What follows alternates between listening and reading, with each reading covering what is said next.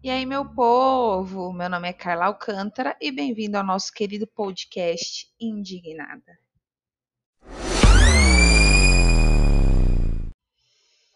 Hoje nós vamos falar de intolerância religiosa, mas num sentido tão aprofundado, histórico do tema. Mas é porque eu vi algumas coisas nesses últimos tempos que isso tem acentuado bastante. Bom, muitas pessoas sabem que eu sou do candomblé, da macumba. Muitas pessoas que ouvem aqui, não sei, não tenho ninguém tem ouvido por enquanto, mas eu sou do candomblé. Bom, e aí isso tem uma carga de preconceito e racismo muito grande que a gente demora a se dar conta. Primeiro, porque você demora a se dar conta de que você tinha atitudes racistas para com a religião, porque essa desconstrução de diversos preconceitos que a gente tem, um deles o racismo, é uma coisa diária. A gente às vezes é racista sem saber que está sendo racista, mas tem a obrigação de se reconstruir, né? aprender, desconstrução e reconstrução. Se para pensar que uns um ano atrás eu falava, um ano não, mas um ano e meio atrás eu falava criado mudo, né? Extremamente racista e a gente não sabia, a gente tem que aprender constantemente, evoluir. E aí você começa a ter uma análise e fala, gente, mas por que tudo isso, assim? Por que tanto preconceito? porque as pessoas temem, têm medo, né? Porque é uma construção, uma construção do medo. A gente vem anos passando por essa construção. Se você parar para pensar, o cristianismo é algo contemporâneo, né? É atual. Tem dois mil anos, dois mil e vinte anos, a religião. Então você teve uma construção do medo, né?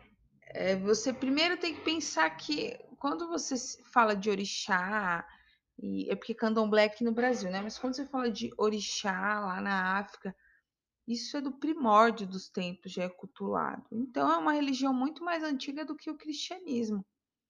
Mas sofre muito mais preconceito do que o cristianismo. Por quê? Primeiro você tem a escravatura, pessoas que foram escravizadas. Então tudo que vem delas é ruim. Então tudo que vem do preto, do negro é ruim, é algo ruim. E quando você vem de cristianismo difundido na Europa, trazido para cá e toda aquela questão de branquitude do cristianismo, né? Porque foi esbranquiçado, será que isso é correto falar? Mas foi, né? Você vê a imagem de Jesus que se veio de Jerusalém, não é daquela cor. Bom, então é algo bom, é algo positivo, porque é quem está no poder, é uma figura semelhante de quem está no poder. Então, tudo que é preto é ruim, né? Então, é, se você parar para pensar, quando você fala de uma pessoa preta, ela não pode estar no poder. Quando ela está no poder, estarrece, se assusta, fala, nossa, porque não está no nosso convívio. Em altas posições, é, é marginalizado, né? Se você para pensar que uma pessoa tem que andar com a nota fiscal do celular, senão ela vai sofrer preconceito, ela vai sofrer uma abordagem policial e às vezes isso é exigido. Uma família preta toma 80 tiros na rua, ninguém faz nada, ninguém fala nada?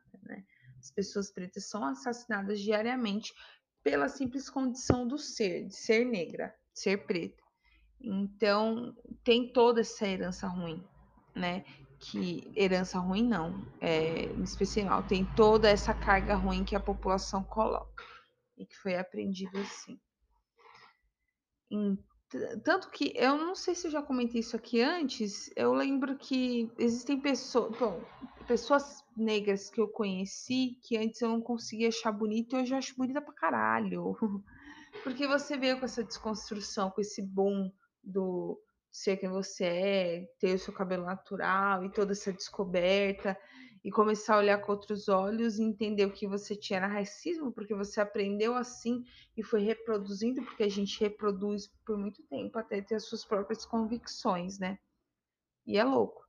Bom, essa discussão veio porque uma amiga minha, irmã de santo inclusive, é, mora num prédio e nesse prédio é próximo a um terreiro de candomblé e tava tendo um corte. Todo mundo sabe que corta, tem sacrifício animal, todo mundo sabe. Para de hipocrisia, tem. Tem, e de um modo muito mais honroso e muito com um valor, né, atribuído um valor que o matadouro não tem, onde você vai lá e compra o seu quilinho de carne.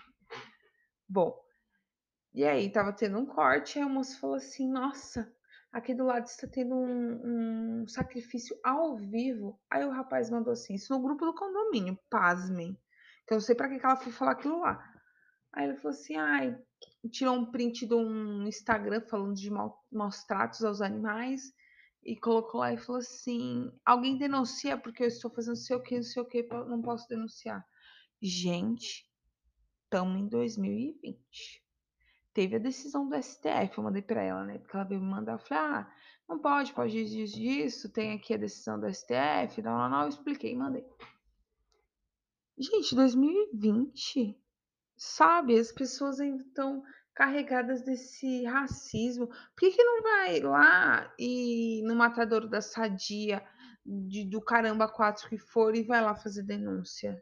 Porque tem lobby, né? Tem, tem toda uma questão de também interesse pessoal de algumas pessoas.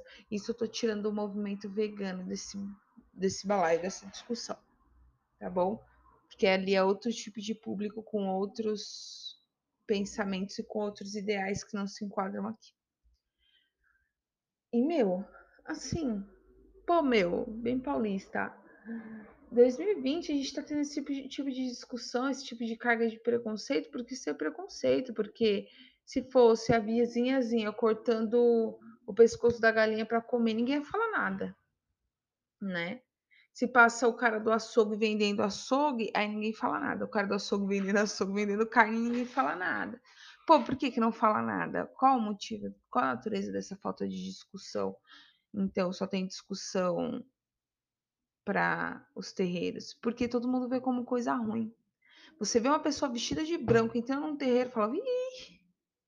Às vezes a gente tá lá no, lá no terreiro, né, lá na Xé, e esses dias eu tava do lado de fora com dois irmãos de santo meu, assim, aleatório. Aí uma senhora passou, viu a gente, que a gente tava de branco montado, ela passou correndo, porque as pessoas veem medo.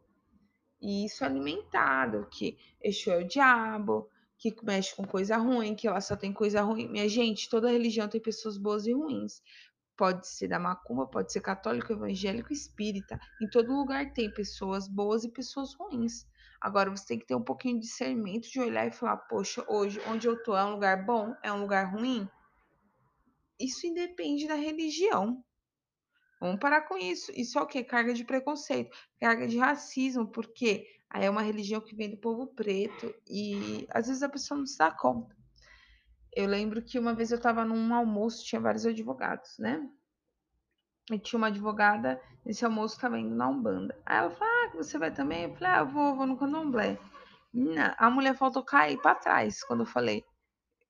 Ela me perguntou, entendeu? E assim, sabe, é uma carga histórica, é uma carga preconceituosa muito grande que leva. E a gente tem que se desconstruir, né? Porque você fica com receio, você fica com muito receio de falar nos, nos lugares. Se alguém tá falando de religião, eu fico quieta, porque eu sei que ah, eu vou ter que responder as mesmas perguntas, as mesmas coisas, e eu ainda sou branca. Né? Imagina uma pessoa preta como deve ser, com maior carga, assim, de falar tal.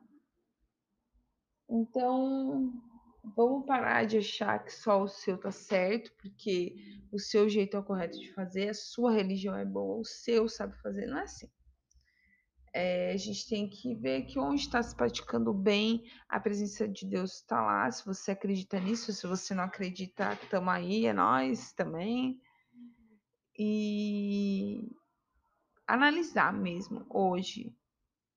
Por que, que eu tô tendo essa posição?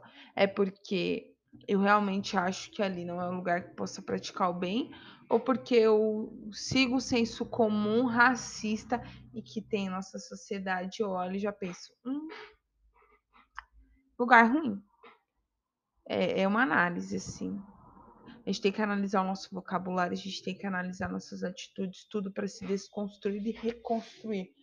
Porque nós vivemos em um mundo racista estruturalmente e é uma análise diária que deve ser feita para a gente analisar ponto a ponto qual atitude errada nós estamos tendo hoje. Quando, que, em que momento eu estou sendo racista hoje? Porque em algum momento você vai ser racista inconscientemente.